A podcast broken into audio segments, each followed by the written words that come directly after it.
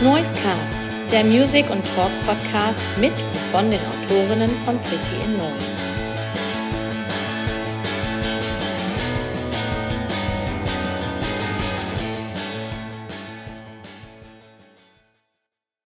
Hallo, liebe Fans vom Noisecast. 14 Tage sind wieder mal um und ich freue mich heute außerordentlich, einen Gast im Podcast begrüßen zu dürfen, zu dem ich einen persönlichen Bezug aufweisen kann. Denn wir wohnen in der gleichen Stadt, ähm, nämlich in dem beschaulichen Bad Oeynhausen. Und genau hier hat die Band, um die es heute gehen soll, ihre ostwestfälischen Wurzeln. Und ich begrüße ganz herzlich Aelo oder André von Hapie. Hi, grüß dich. ja, moin, André. Wie geht's dir? Äh, mir geht's sehr gut. Mir geht's sehr, mir geht's sehr gut. Ich bin momentan in sehr weihnachtlicher Stimmung. Ein bisschen in Vorbereitung aktuell. Ähm, genau. Ja, schön. Freut mich äh, zu hören. Ähm, alle unsere Hörerinnen können sicherlich nicht unbedingt was mit Harpier anfangen und haben vielleicht auch noch nie was von Harpier gehört. Vielleicht kannst du einmal deine Band einordnen und kurz umschreiben, was Harpier für Musik machen und wie eure Bandkonstellation aussieht. Ja, das ist gar nicht so einfach. Ähm, Harpier sind gestartet als, als Mittelalter-Rock oder Mittelalter-Metal-Band und wir sagen mittlerweile Folk Metal mit deutschen Texten und äh, modernen Metal-Elementen wie dem Metalcore oder äh, dem New Metal. Ähm, also nicht ganz so einfach. Also wir sagen momentan immer Folk Metal. Ende. Das wird zwar die meisten Folk Metal-Fans ein bisschen abschrecken, sobald sie uns hören, aber äh, es ist anders nicht, ähm, anders momentan für uns nicht äh, irgendwie einzu, einzuordnen. Ja, also als ich selber so nach Genrebezeichnungen gesucht habe, ich muss ja auch so einen kleinen Preview-Text hier schreiben, äh, ich hatte es irgendwie so ähm, Metalcore-Folk. das war so das, was ich so mir rausgesucht habe. Ja, kann auch sein. Kann, kann auch sein. Wobei du dann den Metalcore-Fans äh, wahrscheinlich wieder so ein bisschen vom Kopf stößt. Äh, irgendeiner, irgendeiner ist nie zufrieden, ne? Ja, so sieht's aus. Die, die Bandkonstellation, wie setzt sich eure Band zusammen? Wie viele Musiker seid ihr derzeit? Wir sind derzeit fünf Musiker. Äh, wir haben so das Standard-Metal-Set, also Schlagzeug, Gitarre, Bass, Gesang ähm, und haben dabei noch eine Drehleier. So ein Instrument, mittelalterliches Instrument, erinnert so ein bisschen an eine Kaffeemühle. Das Ganze riecht nur nicht so gut. und genau, und ähm, das ist so, äh, es ist, ein Instrument, was man so auch aus vielen mittlerweile so Piraten-Computerspielen oder auch aus Serien oder Filmen kennt. Ähm, äh, wer Black Sails kennt, zum Beispiel das Intro oder von Vikings, da hört man das Instrument auch. Ja. Ähm, du selbst bist ja im Prinzip der, ich sage ich sage ja nichts Falsches, wenn ich dich jetzt als der Kopf hinter Harpier bezeichne, oder? Ähm, äh, man ist selber natürlich immer so ein bisschen zurückhaltend, was, was, solche, was solche Sachen angeht. Wir sind natürlich eine, eine ich sage jetzt mal, durch und durch demokratische Band und ähm, alle sind irgendwie die Köpfe hinter Harpie, die, ich sage jetzt mal, die Zuständigkeiten sind unterschiedlich verteilt. Und ich bin tatsächlich derjenige, der das Management macht und ähm, äh, genau, bei dem die Fäden so ein bisschen zusammenlaufen. Aber du bist auch die Konstante also ihr habt ja sehr, sehr viele Bandwechsel auch schon gehabt. Ähm, du bist aber doch die Konstante und auch die treibende Kraft, die Harpie gegründet hat, oder? Äh, jein. ähm, ich bin, ich bin äh, die Konstante, ja, man könnte meinen, ich wechsle immer die ganzen Musiker alle aus. das wechselt sich aber von alleine. Ähm, aber unser Gitarrist, der, der Lars, der ist auch von Anfang an mit dabei, ist Gründungsmitglied noch. Ja, wenn man die Entscheidung trifft, eine Band zu gründen und Musik zu machen und diese auch auf Bühnen zu bringen, dann ist ja Folk Metal oder Metalcore Folk oder wie auch immer wir es jetzt nennen mögen, nicht unbedingt das Erste, was einem in den Sinn kommen würde. Ähm, zumindest nicht bei mir. ähm, ist das eine Musikrichtung, in der du schon immer irgendwie zu Hause warst oder hattest du Berührungspunkte zu dieser Mittelalter-Musikszene? Ähm, ja. Äh, hinter der Gründung und warum dieses Musikgenre, das hat, kann ich zwei Geschichten zu erzählen. Also einmal war es so, dass mein allererstes Konzert, was ich in meinem Leben gesehen habe mit 14 Jahren, war in Minden auf dem Stadtfest spielten Subway to Sally, damals kostenlos. Äh, da stand die Bühne direkt unterm Dom, großartige Location dafür und äh, war ich sehr begeistert. Das war auch, glaube ich, meine erste CD also Metal-CD, die ich mir gekauft habe. und ähm, also die Berührungspunkte waren da. Man war natürlich, dadurch, dass ich äh, auch Gamer bin, ähm, natürlich äh, spätestens halt auch durch Gothic äh, irgendwie auf In Extremo gekommen, die dann da ja auch mitgespielt haben. Und ähm, man war dem Ganzen immer, immer ein bisschen äh, äh, verbunden. Und ähm, was aber tatsächlich hinter der Gründung von Harpier steht, war, dass wir, äh, ja lange Zeit in einer äh, Metalcore-Band, also einer richtigen, tatsächlichen Metalcore-Band gespielt oder gesungen habe, äh, wenn man das so nennen darf. Und ab ähm, ähm, diese Band hat sich dann irgendwann aufgelöst, so, und ich war erstmal so an dem Punkt, dass ich eigentlich keine Musik mehr machen wollte war, reichte dann erstmal.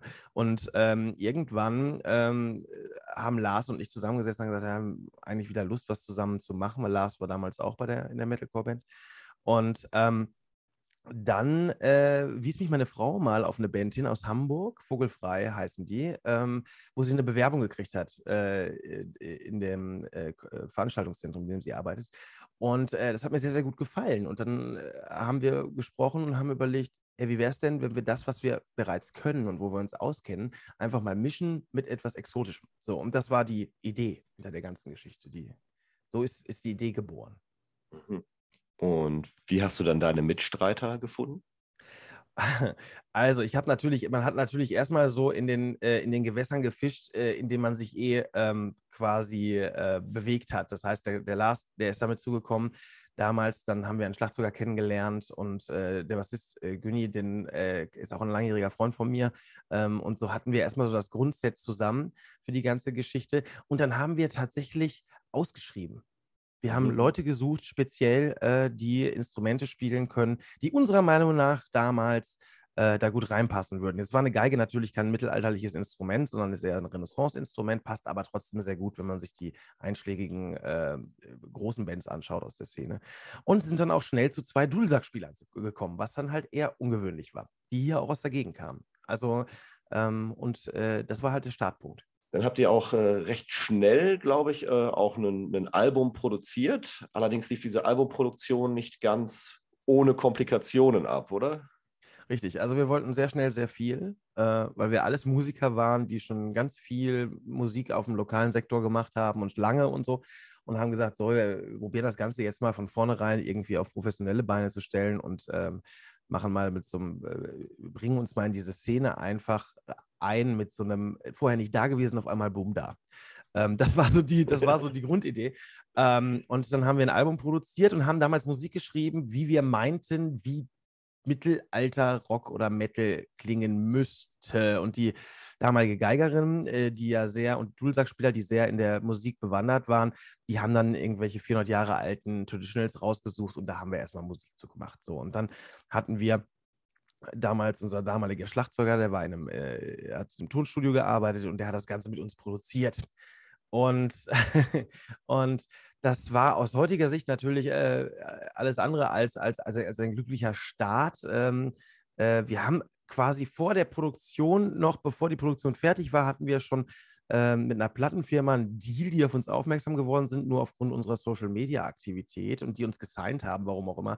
Ähm, und, ähm, dann, und dann äh, haben wir dieses Album gemacht und ähm, äh, das war mal fernab von den Skills, die wir damals noch nicht hatten und überhaupt so von dem, ähm, von dem Hintergrundwissen für so eine Musik äh, war das schon mal ähm, recht einfältig, äh, was wir da gemacht haben. So, und dann ging, kam es auf einmal dazu, dass kurz vor Abgabe der CD sich herausstellte, dass die CD nicht fertig ist.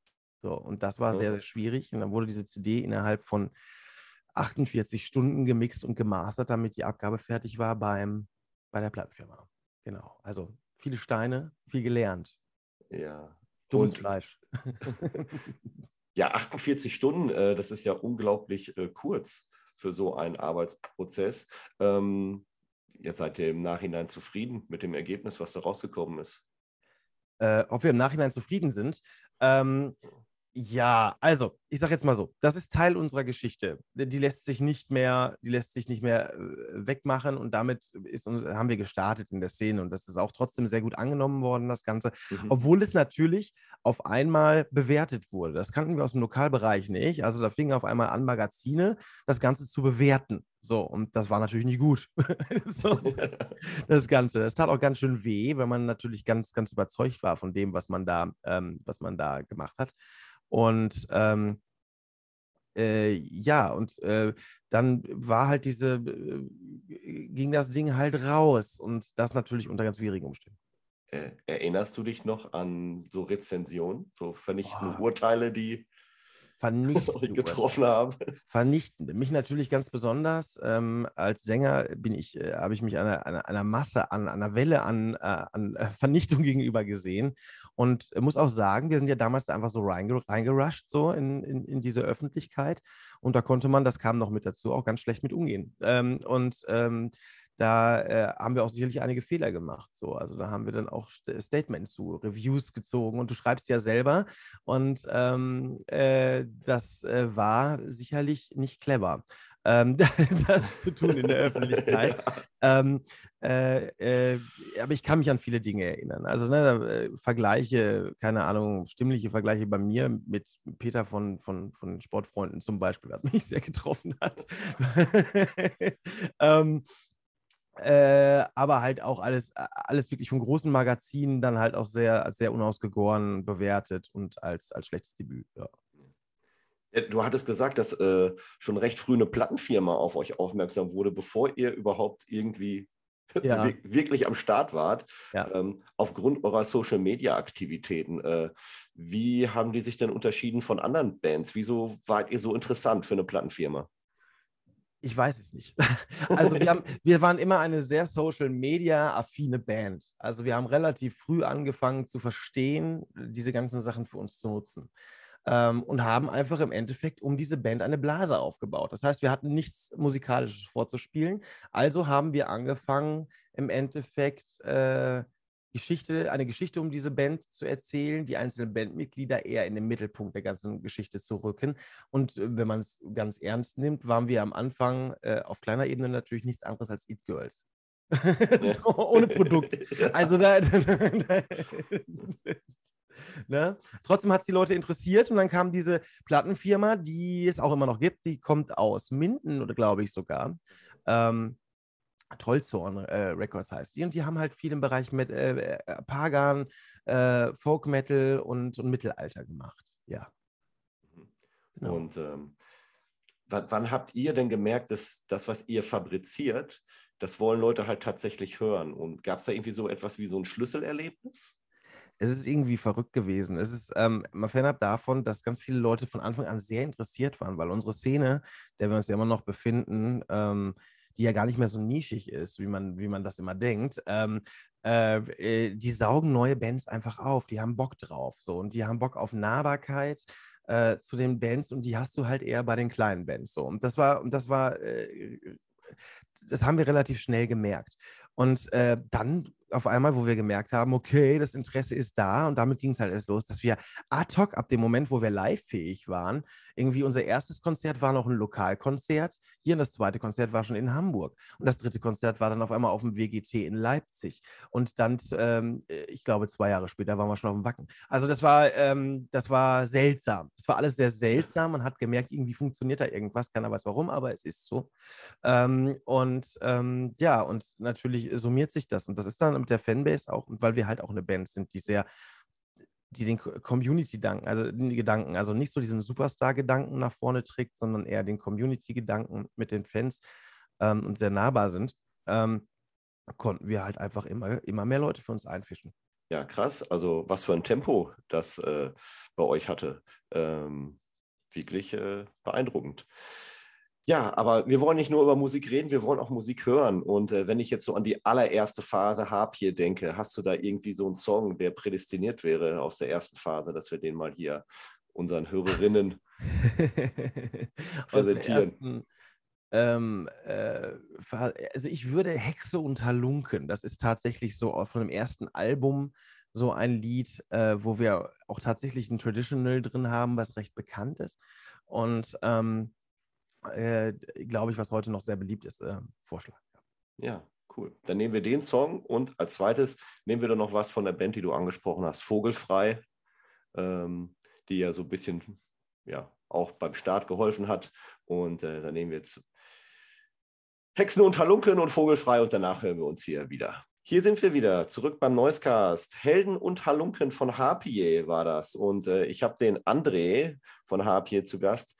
André, ähm, wie läuft denn das Songwriting bei Harpier ab? Äh, sucht ihr euch Geschichten aus der Mythologie, Motive aus Mittelaltersagen und ordnet man dem dann alles unter? Oder wie hat man sich das vorzustellen?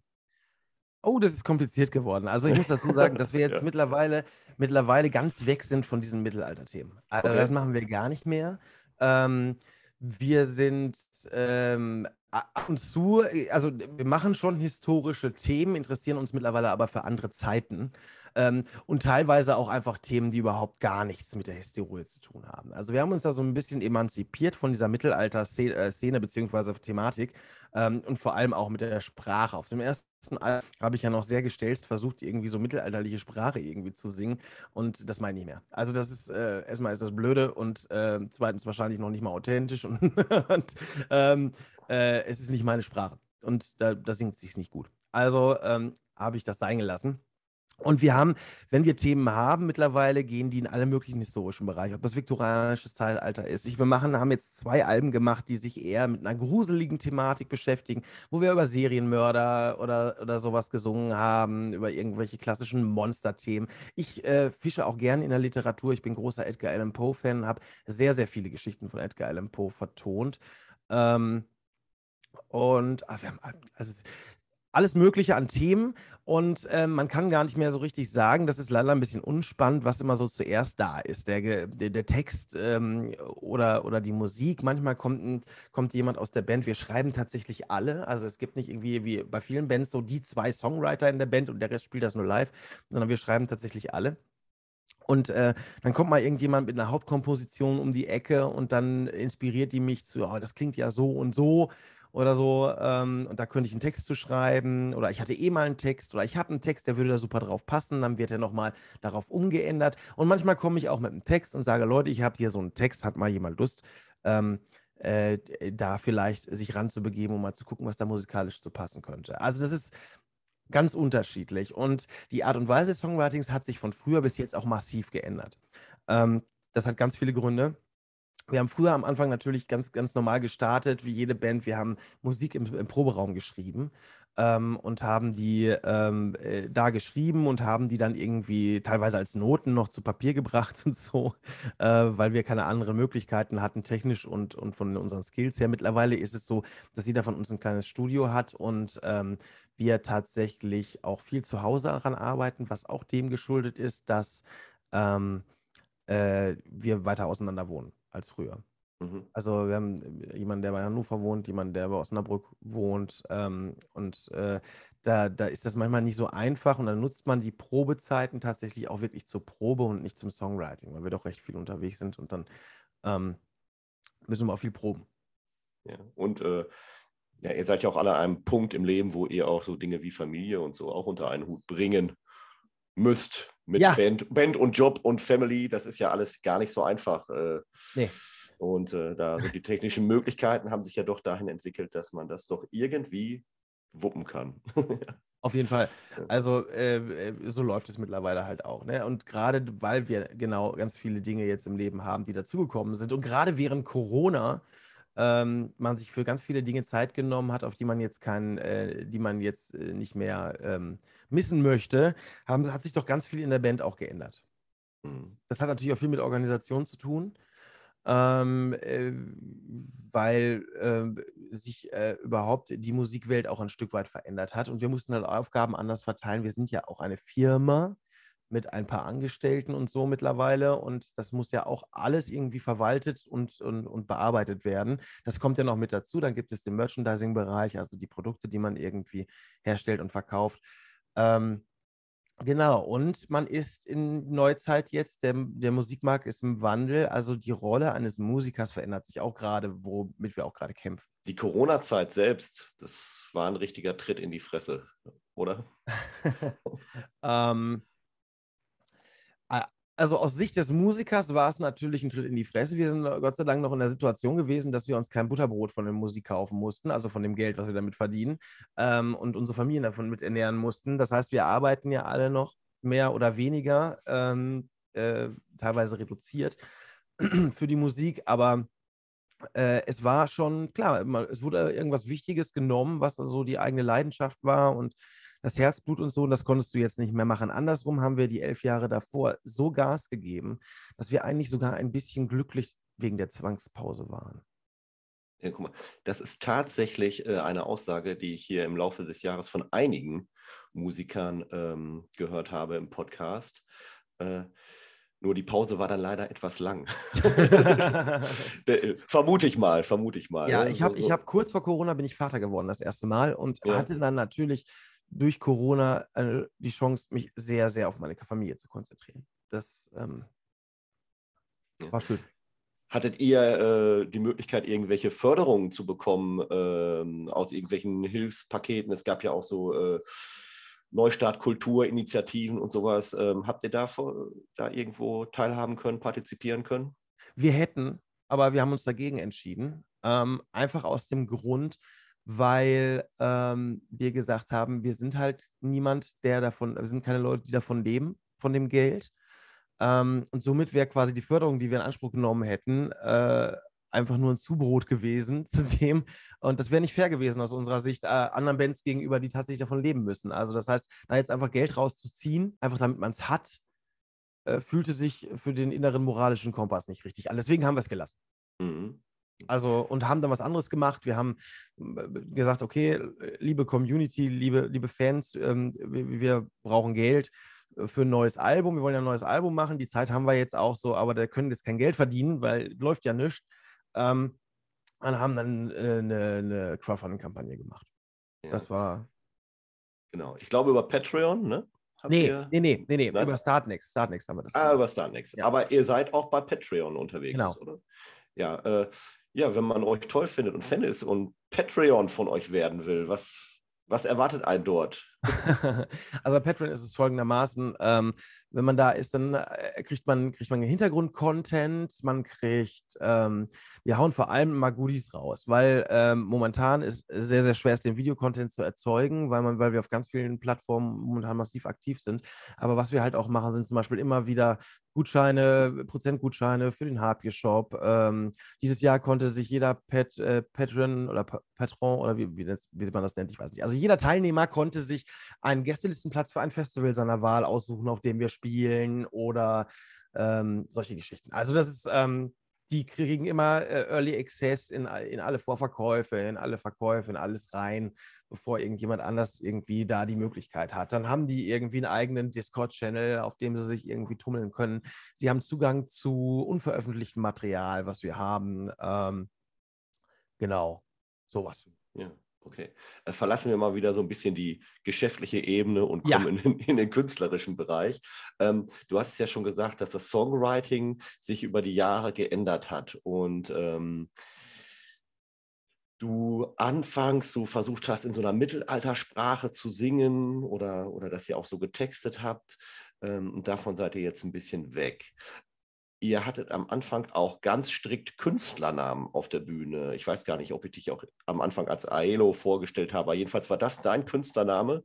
Und ähm, dieses, diese, hast du früher auch so eine strikte Trennung gemacht zwischen Aelo und André und bist du dann, wenn du auf die Bühne gegangen, oder vielleicht machst du das ja immer noch, wenn du auf die Bühne gehst, dass du da in eine Rolle schlüpfst, die du spielst und ganz bewusst ein, einnimmst?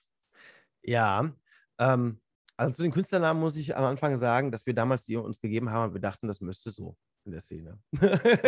okay. Das muss so sein, das haben irgendwie äh, Satatio Mortis so gemacht und, äh, und, und, und Inex und so und äh, deswegen müssen wir ja. das auch so machen.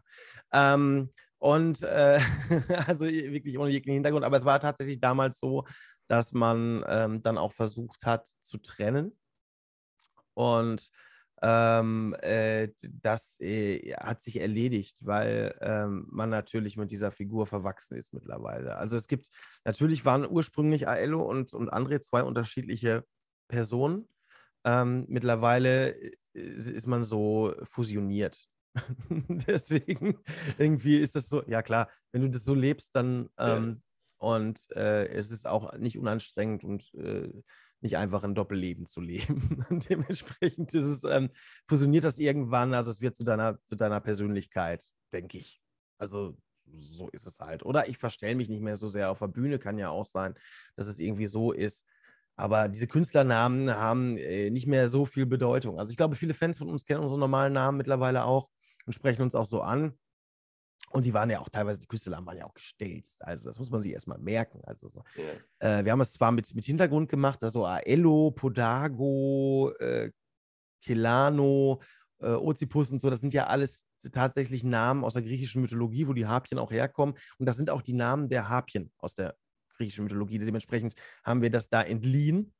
Ähm, aber merken kann sich das ja keiner. also beschränkt euch vielleicht auch, weil bei den ganzen Songwechseln sind nachher keine Harpien mehr über. Äh, bei den ja, ja, so war es dann ja auch. Künstlerwechseln innerhalb ja, der Band waren keine Harpien mehr über. sind ja nur zwei Harpien über. Also so ja. im Endeffekt, ne, Aello und Podago sind die einzigen, die über sind. Und äh, Lars hat sich, glaube ich, vor langer Zeit schon entschieden, diesen Namen abzulegen, weil er sich damit auch nie so richtig identifizieren konnte. Bei mir ist es jetzt mittlerweile so, dass ich sogar auf beides höre. Ich habe auch schon mal äh, ein Paket an der, äh, an der Tür beim Postboden unterschrieben mit Aello, also weil ich irgendwie so gewohnt war, irgendwie äh, Autogramme zu geben und so.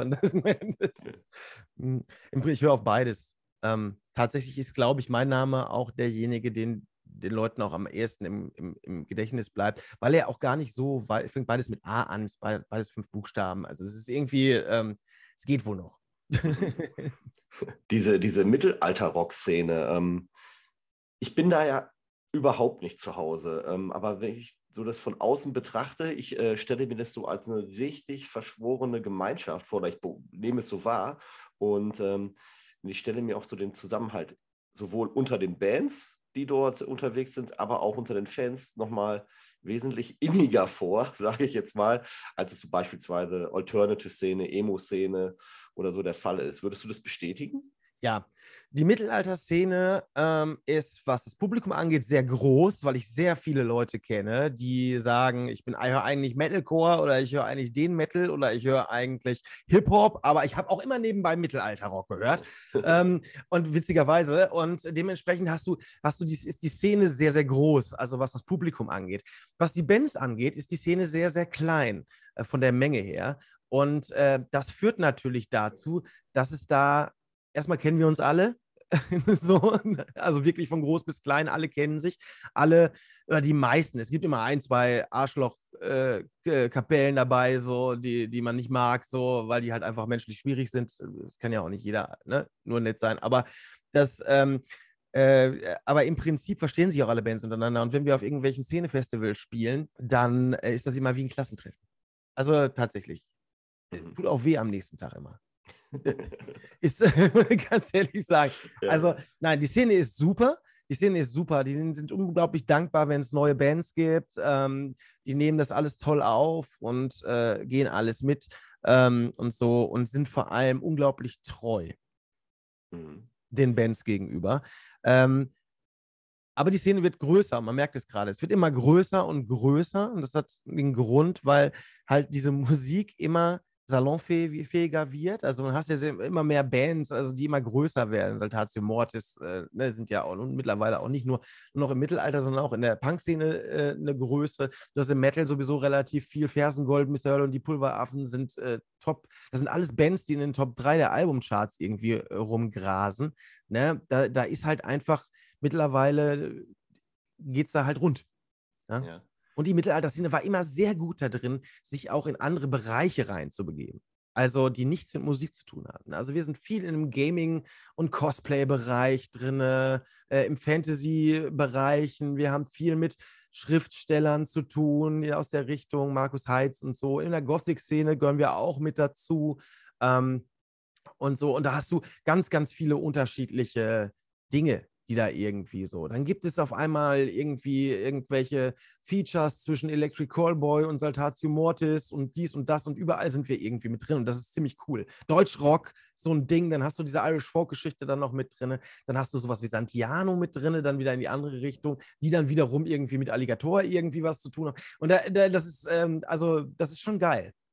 Ja. Du kannst mittlerweile alles machen. Als wir angefangen haben, da hieß es immer, das muss authentisch sein und da waren wir den Leuten in der Szene damals auch viel zu modern. Deswegen waren wir immer so ein bisschen das Stiefkind, aber ich glaube, das sind wir bis heute in der Szene. Ähm, äh, waren wir den Leuten zu modern, aber mittlerweile ähm, äh, klingt keiner mehr wie die zweite Platte von den Extremo, von den Bands. so, und wir dürfen, wir dürfen ausbrechen und alles machen, was wir wollen. Das ist cool. Ja, ähm, sehr schön. Ich finde sowas auch immer richtig toll. Vor allem also die Anknüpfungspunkte in alle Richtungen. Man limitiert sich einfach nicht und ähm, das ist ja auch sowas, was das stört mich persönlich, wenn ich jetzt so als Konzert- oder Festivalgänger irgendwo hingehe und äh, dann ist so ein Festival so ganz klar ausgerichtet und wir nehmen immer nur diese Genre-Richtung und gucken überhaupt nicht mal über den Tellerrand und mhm. äh, naja, das führt dann dazu, dass alle zwei Jahre die gleichen Bands bei den großen Festivals spielen, die sich dann irgendwie äh, wechseln mit anderen Bands, die alle zwei Jahre da spielen. Das ähm, stimmt. Ja. Für uns ein großer Vorteil übrigens auch aus der Szene ist, warum auch immer das so ist, äh, Black Metal Festival, Pagan Metal Festival, Umsonst und Draußen Festival, Stadtfest, ganz egal, jeder will immer eine Mittelalterband dabei haben. Weiß nicht, war, war, vielleicht war, denken die daran, dass die Leute dann mehr trinken oder so zu dem Zeitpunkt, wenn die spielen. Ich kann es dir nicht sagen. Aber irgend und, und es funktioniert auch. Wir waren auf Tour mit Wag, äh, Ostfront und wir waren noch mit Eisregen. So, ja. und dann Harpie. Und dann denkst du dir, Alter, wie passt denn Harpie da rein in dieses, in dieses äh, Dings? Und die Leute waren total glücklich, weil sie gesagt haben, ey, da ist ein schöner Farbtupfer dazwischen gewesen, da waren so ein paar Verrückte, die waren verkleidet und geschminkt und das war total witzig und super. So, und dann kannst du sozusagen als Band, die direkt vor Wag spielt, kannst du auch trotzdem eine Ballade spielen und die Leute finden das super. Und das nehmen wir immer so auf. Also das ist, irgendwie ist man immer willkommen immer ein bisschen belächelt bei den anderen Bands, die jetzt nicht aus der Szene kommen, weil ich meine, ist ja irgendwie ein bisschen Karneval. Aber das ist, äh, aber trotz alledem äh, sind die Leute immer sehr dankbar. Ja, ähm, du hattest jetzt schon Feature-Songs äh, angesprochen. Ihr habt ja auch jede Menge Feature-Songs. Ähm, ja. Auch Soltatio Mortis, die du angesprochen hast, Mr. Hurley und die Pulveraffen, Mantra, ASP, äh, jetzt genau. ganz aktuell. Ähm, Wag, auch sehr interessant. Habt ihr ein Feature mit Wag? Ja, also ich habe auf deren Platte mitgesungen. Ach, du hast auf deren Platte. Also da wurde ich gefragt, ob ich bei denen ein Feature machen kann. Das war eine große Ehre. Ja, dann, dann äh, den kenne ich gar nicht, den Song. Dann nehmen wir den doch jetzt direkt und äh, hören da mal rein als ein, als ein Song, wo du mitgesungen hast und dann nehmen wir noch von euch ein Feature. Äh, welches wollen wir nehmen? Äh, äh, wir, wir, nehmen von uns, also, äh, also von Wag, das heißt auf die Götter. Mhm. Featuring Aello, das steht dann da auch. Und ähm, dann haben wir von uns, den wir jetzt mal gerade überlegen, was haben wir denn für schönes? Ach komm, wir nehmen mal mit Asp. Ne? Nachtfalter. Wunderbar. Dann haben wir die, direkt die Brücke geschlagen zum neuen Album, weil über das wollen wir gleich sprechen. Super. Ja, kommen wir zur Gegenwart. Äh, das Jahr 2022 neigt sich dem Ende. Wir hatten schon ein bisschen über Corona gesprochen, obwohl Corona ja 2020 und 2021 das große Thema war. Wie lief denn das Jahr 2022 für Harpier? Mega gut, mega gut. Corona war für uns kein Thema mehr. Tatsächlich, das war, das war sehr schön.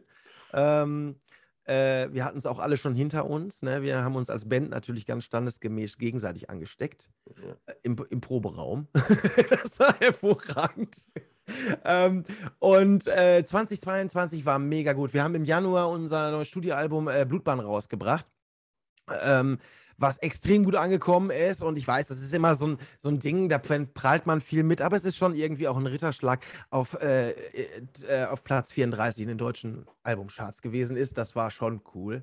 Ähm, da kann man sich freuen, da kannst du dir nichts von kaufen, das kannst du dir übers Bett hängen und kannst, kannst davor stehen und dich drüber freuen, aber ähm, ähm, war trotzdem super. Also es, es zeigte ja auch, dass es gut angekommen ist und so. Und ähm, äh, gut, über Geschäftszahlen brauchen wir nicht sprechen, aber die waren sehr gut übrigens dieses Jahr, weil wir haben nämlich, weil wir haben natürlich äh, zwar keine Tour gespielt, aber wir haben 22 Sommerfestivals gespielt, was extrem anstrengend gewesen ist. Ähm, ganz tolle Sachen auch, und zwar alles dabei, vor 100 Leuten gespielt, aber halt auch vor 6000 und das war ähm, schon geil. Ähm, und äh, es war halt einfach man hat sich halt einfach gefreut. Es war ähm, endlich mal wieder was machen zu können, viel machen zu können, unterwegs zu sein, auf der Straße zu sein. Das ist ja auch immer ganz cool. Ähm, äh, einfach wieder was von, der, von Deutschland zu sehen, von der Welt jetzt nicht in dem Fall, aber von Deutschland zu sehen. Oh, stimmt nicht, wir waren in, in der Schweiz noch. Aber ähm, und äh, zusammen wieder zu sein und so, das war super. Also tolles, erfolgreiches Jahr, kann man nicht anders sagen. Mhm. Und, und was ganz wichtig ist, und das ist mittlerweile ein wichtiger Indikator für uns halt auch, ähm, ist, ähm, so, so ungern wie viele das auch hören in der Musikszene, ist halt Spotify ähm, dann auch einfach zahlenmäßig zu sehen, dass sich die Gefolgschaft, die Freundesschar um diese Band massiv, massiv vergrößert hat. Ja. Okay, Spotify war auch so ein Punkt, auf den ich gerne zu sprechen kommen wollte, weil ich ah, dachte eigentlich, äh, dass du dich äh, kritischer äußern würdest, aber ähm, du siehst es ja sehr positiv. Ich äh, sehe Spotify absolut positiv. Ich, ähm, ich weiß, das ist ein äh, umstrittenes Thema, aber ähm, äh, für uns jetzt nicht so. Ich glaube, das äh, liegt immer daran, wo man da gerade steht. Wir haben ähm, äh, eine sehr, sehr hohe Spotify-Gefolgschaft. Also ich glaube, wir haben monatliche Hörer von 70.000 zwischenzeitlich, die uns monatlich hören, ähm, einzelne Personen. Ähm, äh, und das ist natürlich, und zwar regelmäßig. Und das ist natürlich cool. Ähm, und Spotify ist halt so ein Ding, es gibt wirklich nur wenig Leute, die eigentlich wirklich Grund haben, in meinen Augen über Spotify zu klagen. Und das sind tatsächlich äh, etwas ältere, alteingesessene Bands, die noch sehr auf, darauf angewiesen sind, dass sie sehr, sehr viele CDs verkaufen. So, wir sind jetzt eine Band, die bisher mindestens 50 Prozent ihrer, da müssen wir von Umsätzen sprechen, weil Spotify gibt es halt keine Tonträger, die man in der Hand mhm. drücken kann. Ähm, äh, 70 Prozent, 50 Prozent gehört wird über digital, also über Spotify, Deezer und, und äh, iTunes und so weiter. Ähm, was bedeutet erstmal, dass wir eine relativ junge Community haben, was sehr, sehr gut ist äh, und sehr zukunftsträchtig. Nichts gegen die alten Leute, ich bin ja selber auch alt, ne? aber das ist, ähm, aber dass, dass sozusagen unsere Community diesen Wandel im Musikbusiness momentan mitgeht und das ist sehr gut. Zweitens haben wir die Möglichkeit, über Spotify viel mehr Menschen zu erreichen und deswegen müsste das auch gerade ein Grund sein für jüngere und kleinere Bands, Spotify sehr gut zu finden, weil früher hast du 20 CDs verkauft im Jahr über deine Konzerte und darüber hinaus konntest du keine Menschen erreichen. So, jetzt kannst du digital auf digitalem Wege ähm, äh, passiv sozusagen ganz viele Menschen erreichen und von der Musik begeistern. Und das ist natürlich eine gute Gelegenheit, wenn man äh, gerade so am Starten ist mit einer Band. Ähm, ich sehe das nicht negativ mit Spotify. Nein. Mhm. Ja. Muss ich ganz ja. ehrlich sagen. Und es gibt so viele Mechaniken in Spotify, die, die einfach auch dieses ganze Band-Ding größer werden lassen oder neue Menschen äh, für sich ranzuziehen. Alleine schon diese Geschichte mit den Features, die ganz toll ist, was dann nämlich bedeutet, dass wenn du nämlich zum Beispiel ein Feature mit Asp machst, den wir gehört haben, ähm, dann erscheint dieses Lied nicht nur bei dir auf der Spotify-Seite, sondern auch der von Asp. So, und dann können die Asp-Fans Harpie kennenlernen. Und das ist, das ist ganz toll. Ne? Die müssen sich natürlich nicht alle für uns entscheiden, aber das bringt uns die Möglichkeit, noch viel mehr unsere Musik zu, äh, äh quasi zu präsentieren. Und das ist toll. Es tut mir leid, ich kann dir nichts Negatives dazu nee, sagen. Musst, du, musst du ja auch gar nicht.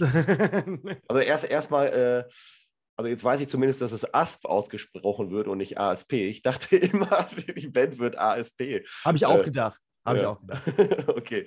Ähm, aber also wir profitieren ja hier in dem Podcast auch äh, so dermaßen von Spotify. Also Spotify ermöglicht uns ja überhaupt erst diesen Podcast zu erstellen. Da wir, wir veröffentlichen auch nur auf Spotify, weil überall anders müssten wir GEMA-Gebühren bezahlen. Ah, und ja. hier übernimmt das halt Spotify. Ja. Und ähm, cool. das könnten wir uns ja gar nicht leisten. Ähm, ja. Mit, äh, und von daher ich habe aber all, also von vielen Künstlern dieses Jahr ähm, ähm, ja, negative, negative Äußerungen halt gegenüber Spotify mitbekommen und auch äh, jetzt, ich sehe das jetzt so im Jahresrückblick auch nochmal. Heute ist ein Artikel erschienen in der, in der Taz, ich habe ihn noch nicht ganz gelesen. Ähm, in der Kultur, im Kulturbereich, da geht es halt darum, dass diese Autorin dazu aufruft, diesen Jahresrückblick, den jetzt momentan alle posten, ne?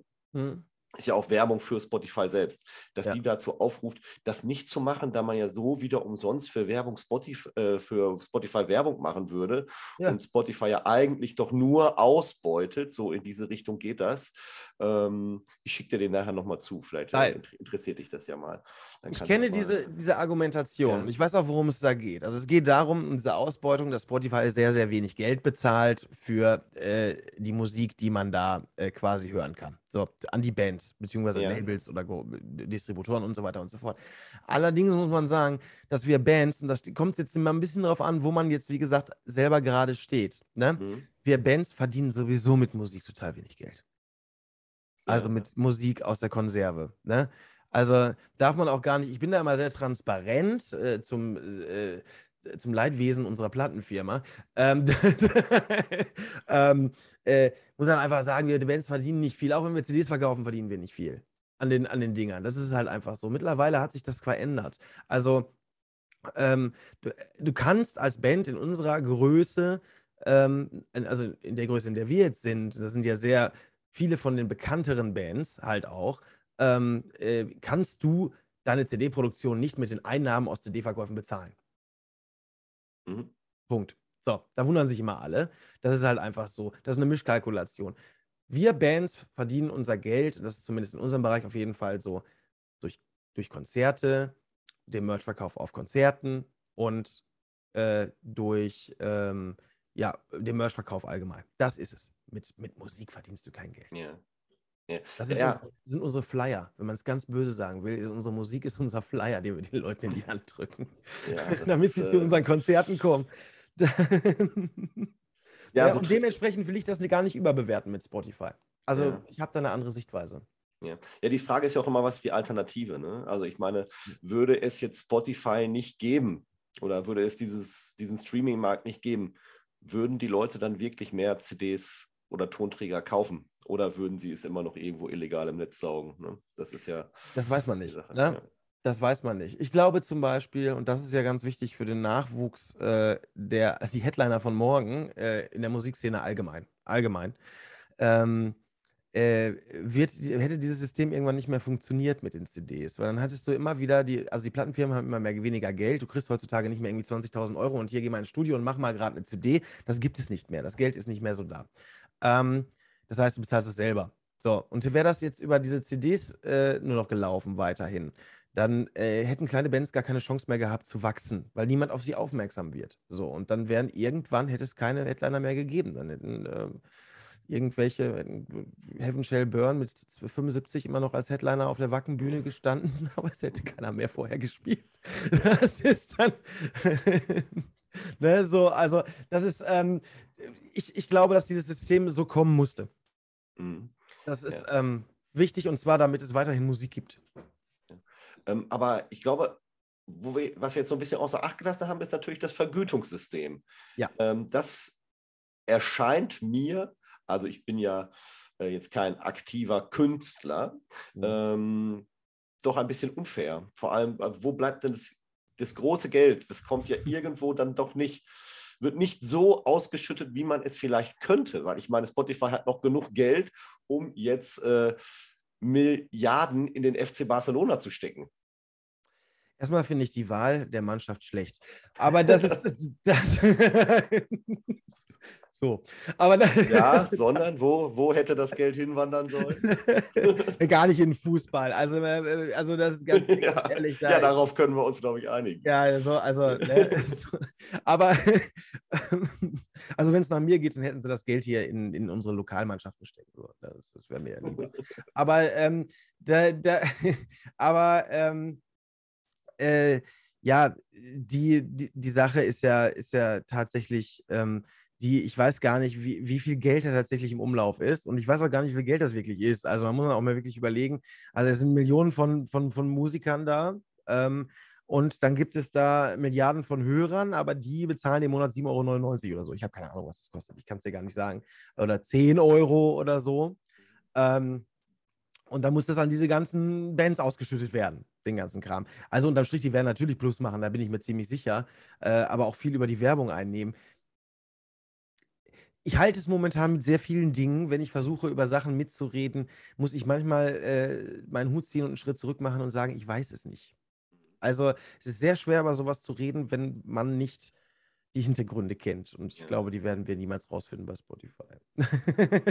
Ähm, ich habe vor ein paar Tagen einen Trailer gesehen. Es gibt auf Netflix eine Serie, wie Spotify entstanden ist. Gar keine Ach, Doku, sondern eine äh, ja, fiktionale Serie mit realem Hintergrund. Sechs Teile, heißt The Playlist. Cool. Ich habe sie auch noch nicht gesehen, aber sie steht auf meiner To-Do-Liste für die äh, Weihnachtstage. Da werde ich das da klingt gut. Das klingt ja. gut. Ich glaube, das gucke ich mir auch an. Das finde ich interessant. Genau, ich, äh, ich finde es auch interessant. Aber es gibt tatsächlich, es gibt doch noch Bands, die stellen doch noch CDs her und ja. sogar in Deluxe-Editionen mit äh, Hammer und Flock. ja, weil sie bekloppt sind, deswegen. Also das ist. wir sind ein bisschen Spielkinder. Wir, äh, ich weiß auch nicht. Also, das, wir haben dieses Album Blutbahn rausgebracht. So, und dann haben wir gesagt, wir brauchen auch eine Special Edition, weil das machen ja auch alle und außerdem ist das voll cool und wir sind ja selber auch Fans und kaufen sowas auch. So, äh, von anderen Bands.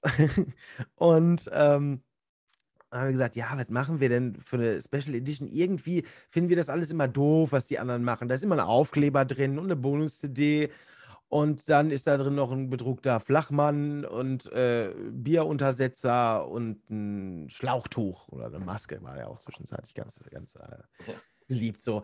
Ähm, das hat ja jeder. Also wie viele Schlauchtücher äh, muss ich mir denn zu Hause hinlegen von irgendwelchen Bands? Weiß ich ja gar nicht, wann ich welche anziehen soll. So, das ist ja, ne? So, ich weiß nicht. Dann haben wir gesagt, ja, wir brauchen irgendwas Besonderes. Und wenn das jetzt ein Album ist, was sich ein bisschen mit Blut und Vampirismus beschäftigt, dann wäre doch eigentlich geil, wenn es eine olle Holzkiste ist. Ähm, und da ein Hammer und ein Flock drin ist. das, das haben wir uns in den Kopf gesetzt. Das war auch nicht einfach, ähm, äh, aber wir wollten es halt unbedingt machen. So. Und äh, da hat unsere Plattenfirma gesagt: Boah, ey, wie willst du das denn machen? Und so. Und dann haben wir gesagt: Ja, komm, lass uns doch mal ein bisschen rumgucken und mal fragen einfach. Wir haben immer sehr, waren sehr erfolgreich damit, einfach Menschen zu fragen, wenn wir bekloppte Ideen hatten. Und manchmal hat das nämlich geklappt. Und wie, zum Beispiel unser erstes Mal Wacken. Und, äh, ähm, und äh, ja, und dann haben wir ein bisschen recherchiert und ein bisschen rumgefragt, uns äh, quasi äh, mit, mit Menschen äh, in Verbindung gesetzt, die Holz hatten. Das war zu einem Zeitpunkt nämlich schon sehr schwierig. Also bräuchtest du in Deutschland nämlich nie mehr fragen, weil ein Großteil unseres Holzes, was wurde nämlich aufgekauft von einem anderen Land nämlich von den Chinesen. Ja. Und äh, dann musste ich die fragen, ob ich unser Holz wieder haben dürfte. haben, oder dann haben die gefragt, wozu? Genau, und ich habe gesagt, ich brauche, ich sage, es ist auch nicht geläufig. Wir haben eine Legende bei uns in Europa von, also wir haben ja Menschen rumlaufen, die rumlaufen und anderen das Blut aussaugen. Die kann man nur umbringen mit Mama und einem Flock. Ähm, dementsprechend brauche ich diese Sachen. Ähm, und dann haben die das gemacht. Und dann haben die unser Logo da auch reingemacht und so weiter und so fort. Und ähm, genau.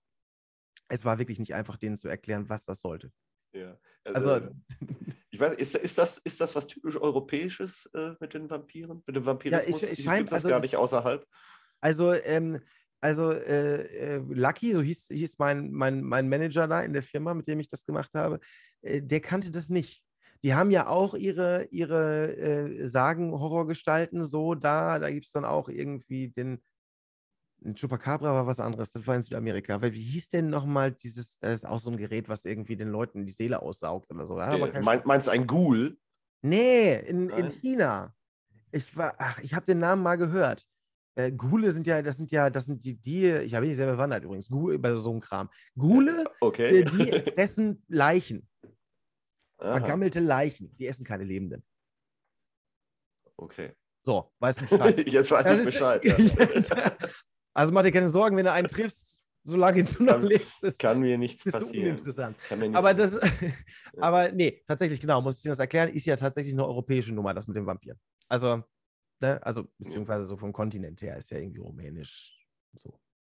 Ja, auf jeden Fall hat jetzt, also Blutband gibt es in der Deluxe-Edition mit Hammer und Holzflock und das sieht äh, total wertig aus und äh, ich finde es auch sehr originell. Ähm, kam auch gut an bei den Fans, oder? Ja, voll. Äh, die freuen sich alle. äh, wir hatten ein bisschen Angst, dass, dass, dass damit irgendwelche schlimmen Sachen passieren und dann hinterher heißt so mit, ha, ihr irgendwie Mordwerkzeuge wurden benutzt irgendwie von der Band Harpie, um die Schwiegermutter umzubringen oder irgendwie sowas. Und dann hätten wir in der Bildzeitung gestanden, aber. Ja. Ja, ähm, so, so eine aufwendig gestaltete Deluxe-Box, äh, äh, wie kalkuliert man da? Also wie viel, äh, wie, wie, sagt man, also was sagt man, ja, wie viel produzieren wir denn erstmal? Äh, ist das wir machen immer 500, das reicht. Okay. Ja, weil man muss nicht übertreiben. Ähm, und tatsächlich werden diese Boxen äh, gerne gekauft von den Leuten, weil es was Besonderes ist. Die sind dann ja auch durchnummeriert halt per Hand und es gibt dann halt nur, nur, so und dann weißt du halt, welche Nummer du hast. Mhm. Und da sind halt auch Sachen drin und das ist für die Leute besonders wichtig, die halt, also Content drin, den du halt so dann irgendwie so weder auf Spotify noch auf einer normalen CD und so weiter mitbekommst. Also es sind damit mal Zusatzlieder oder eine DVD oder, oder solche Sachen. Mhm. Ja, Wir haben jetzt zum Beispiel Marc Benecke. Dr. Marc Benecke war auf der DVD mit drauf, der in der Box ähm, hat für uns ein kleines Vampir-Special da mit seiner Frau zusammen gemacht, gedreht und ja. da ah. beteiligt. Ja, ja sehr cool. Ähm, ja, guck mal, jetzt sind wir wieder da. Äh, was muss man für einen Content schaffen, dass man auch außerhalb von Spotify Dinge verkauft. Und ja, ich, ich als Konsument, also für mich ist das ja wirklich so, also ich lerne Bands kennen durch Spotify mhm. und wenn dann sowas angeboten wird, also ich kaufe, ich kaufe ja auch noch Musik und so, aber ja, ähm, eher, wenn das solche äh, Boxen sind oder sowas, ne? Ja, das ist wie Weihnachten. Da packst du aus, sind tausend Sachen drin, ist mega. Also da kommt das Kind ja auch irgendwie raus. So, das ist, ich liebe das auch. Ich liebe Boxen, finde ich, find ich toll. Mhm. Ähm, äh, äh, man muss aber mittlerweile, und das habe ich am Anfang ja schon mal gesagt, die Rolle des Musikers verändert sich aktuell ähm, äh, in, ähm, im Musikbusiness oder überhaupt im Musikbereich. Ähm, man muss mittlerweile über, über diese Boxen hinaus und ähm, äh, über die Musik hinaus ist eine weitere Rolle hinzugekommen und zwar die des Content Creators. Mhm. Ähm, du äh, musst noch mehr Mehrwert bieten. Also es ist im Endeffekt, du musst noch mehr tun, noch mehr Mehrwert, noch, es muss in irgendeiner Art und Weise immer alles einen Mehrwert haben, als den Wert, den es eigentlich tatsächlich sowieso schon hat. Und das ist in der Box natürlich so.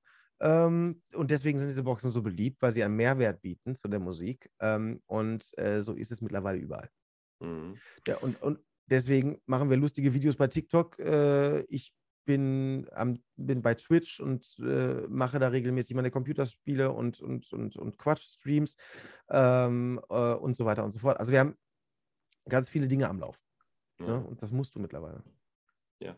ja, das ist auch so eine Rolle, damit hadern ja auch viele, viele Musiker. Ähm, also eine Band, die ich eigentlich ganz toll finde, ich weiß nicht, ob du die kennst, Neufundland, ob die dir was sagen. Nee. Ähm, ja, so eine Deutsch, Deutsch Rock, Deutsch Alternative Band und die spielen jetzt halt noch drei Konzerte äh, und verabschieden sich dann von dem, aus dem Business, weil halt diese, dieses, was du sagtest, Content Creator und hier ein Mediakanal und dort, das wird den, das gefällt denen halt nicht. Und ähm, ja die ziehen dann halt ihren Schlussstrich. Ähm, ja. Äh, ja, ja. Ich kenne einige Bands, die da nicht mitgehen können. Und schön, dass die Band das so macht, einen Schlussstrich zieht, weil so wird sie ihre eigene Band in guter Erinnerung behalten.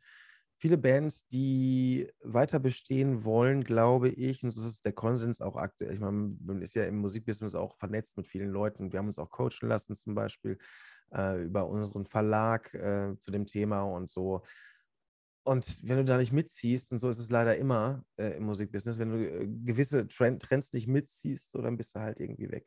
Und das ist halt, das ist halt dann gut zu sagen, alles klar, wir sind jetzt auf der Höhe unseres Erfolgs und wir machen jetzt Sense, weil das ist nicht mehr das, was wir eigentlich machen wollen und haben eine schöne Erinnerung an die erfolgreiche Zeit unserer Band, anstatt dann sozusagen irgendwann in der Versenkung zu verschwinden und dabei mhm. zusehen zu müssen.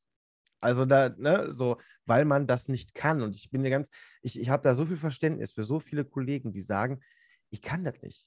Ich, mir fällt da nichts Cooles ein. Ich bin, habe nicht die Art von Kreativität, um jetzt irgendwelche tollen, regelmäßig tolle Videos irgendwie in den Äther zu scheißen und dann irgendwie äh, die Leute auf irgendeine klamaukige Art und Weise irgendwie zu unterhalten oder so. Da habe ich total äh, volles Verständnis für. Es gibt natürlich die großen Bands, die brauchen das nicht. Die haben die Aufmerksamkeit eh. Ja. ja? Ne? So, ja. aber, ähm, aber auch die ziehen mit. Ja. Oder haben halt Leute, die das für die machen. Ne? Also die, die stellen sich halt ihre Content Creator ein. Ja, würde ich auch gerne. Ja. Ich, ähm, also wirklich, weil es ist viel Arbeit. Und äh, der einzige Grund, warum ich, wir das noch nicht gemacht haben, ist, weil wir noch niemanden gefunden haben, der da Bock drauf hat. Ohne Scheiß, weil wir haben tatsächlich okay. schon gesucht. Wir haben das sogar öffentlich ausgeschrieben. Ähm, aber ähm, ja. Okay, also falls uns jemand hört und äh, Interesse hat, kann er ja gerne, gerne mal auf euch zukommen. Ne? Also gerne. in den Show Notes finden sich alle möglichen äh, Kontaktmöglichkeiten, um mit André äh, oder Harpie in Kontakt zu treten, äh, Webseiten, äh, Instagram-Channels, äh, Twitch-Kanäle und so weiter. Die werden ja. hier alle unten verlinkt sein später. Ähm, aber einmal nochmal zurück aufs, ich sage jetzt mal, Kerngeschäft, auch wenn sich der Beruf ja wandelt. Ähm, es geht im Frühjahr auf Tour bei euch. Genau, Gott sei Dank. Und das ist tatsächlich das Kerngeschäft. Also da, da, und ich bin sehr glücklich. Ich bin sehr, sehr glücklich. Ich hatte nach den 22 Festivals diesen Sommer hatte ich ein bisschen Schnauze voll ähm, und war so, habe gesagt, oh, ich bin total froh, dass das jetzt erstmal vorbei ist. Hat aber nur einen Monat gedauert. Äh, und dann will man wieder auf die Bühne zurück und das ist tatsächlich ja nun das Wichtigste. Das ist ja das Salz in der Suppe, das ist das Wichtigste. Deswegen machen wir das ja alles, um auf die Bühne zu können. Und ab März geht es auf Tour. Unsere erste eigene Headliner-Tour. Ja. Ähm, ja, ich, was, was erwartet, was erwartet den Fan? ähm, den Fan erwartet auf äh, zwölf Tourterminen quer durch Deutschland, von Norden bis Süden, Osten bis Westen, ähm, quasi erwartet äh, eine, eine Harpier-Show, äh, die natürlich sehr blutbahnlastig ist, weil wir noch keine Tour zum letzten Album machen konnten. Mhm. Ähm, und äh, wir haben uns eine ganze Menge Sachen überlegt. Es wird aber auch ein Querschnitt sein durch die komplette Geschichte. Das heißt, wir haben uns tatsächlich bei der Setliste auch wirklich ganz viel Gedanken gemacht und werden von dem ersten bis zum letzten Album, was ja sehr, sehr viele sind mittlerweile, ich glaube, sieben Alben haben wir rausgebracht mittlerweile, Studioalben, ähm, äh, werden wir ganz, ganz viel spielen mit ganz vielen Show-Einlagen und vielen Überraschungen und einer ganz tollen äh, Support-Band, die mir sehr wichtig ist. Ja. ja. Die können wir auch nennen. Das ist nämlich Soulbound. Genau, Soulbound ist das. Ja. Genau, ja. auch eine ganz, ganz hervorragende Band, ähm, die ich auch ganz wunderbar finde. Und ja, dann würde ich sagen, ähm, so zum Schluss spielen wir doch einfach mal noch zwei Songs. Äh, und äh, ja, ich bedanke mich recht herzlich bei dir, dass du dir die Zeit genommen hast, hier eine Stunde Rede und Antwort zu stehen. Sehr gerne. Ja, es war sehr nett. Danke. ja. Und ähm, noch ein Harpier-Song, ein Soulbound-Song. Was soll es sein? Oh, ähm, ähm, von Soulbound bitte Devil und als Harpy-Song bitte Blutadler. Ja, dann nehmen wir genau die beiden. André, ja. nochmal vielen Dank. Ich wünsche dir toi, toi, toi einen guten Rutsch ins neue Jahr. Ja, das wünsche ich dir auch. Was man ja immer auch. sagt. Spaß gemacht.